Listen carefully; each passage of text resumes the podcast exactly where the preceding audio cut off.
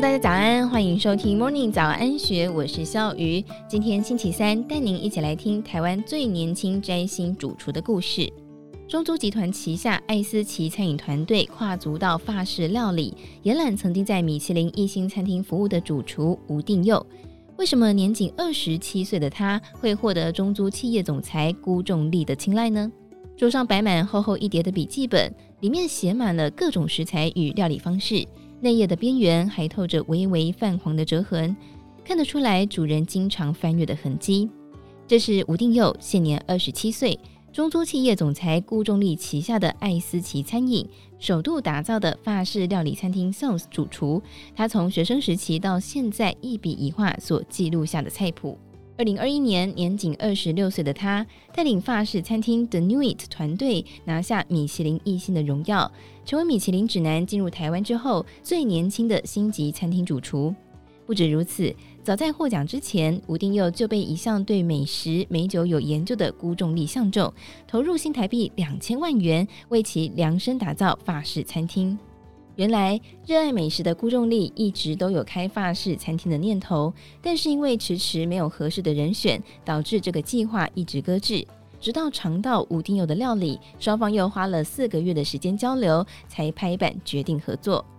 但是，二零一八年第一届台北米其林指南问世之后，台湾餐饮圈就进入到百花齐放的阶段，许多在海外学成归国的厨师陆续在台湾开设精致餐饮餐厅。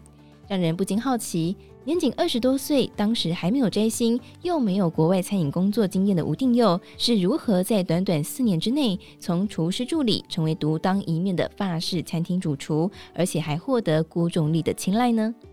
时间回到二零零五年，就读小学四年级的吴定佑，无意间在家中翻到食谱书，开启了他对料理的兴趣，而父母也十分支持他。在国中的时候，他甚至开始为家人料理晚餐。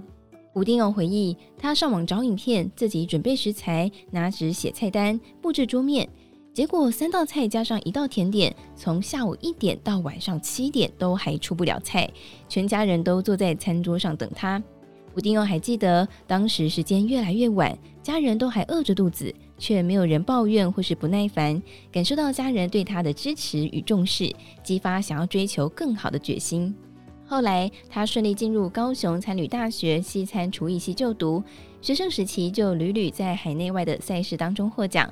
毕业之后，更顺利进入到 Orchid 蓝餐厅历练。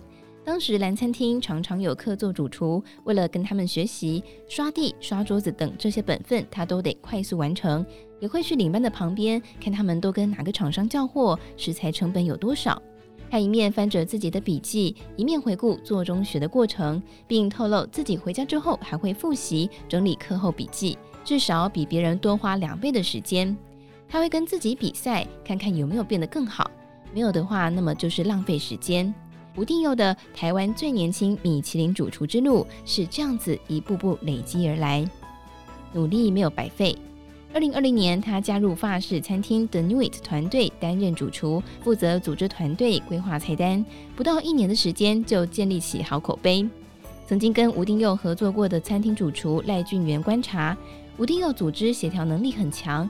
同年龄的厨师还在想着怎么把菜做得更好吃、更漂亮的时候，他已经在思考如何掌控食材成本、优化上菜的动线等等。作为主厨，除了要有敏锐的味觉与厨艺天分之外，更需要有感受到客人需求的能力，而这些特质就成为了吴定佑最大的优势。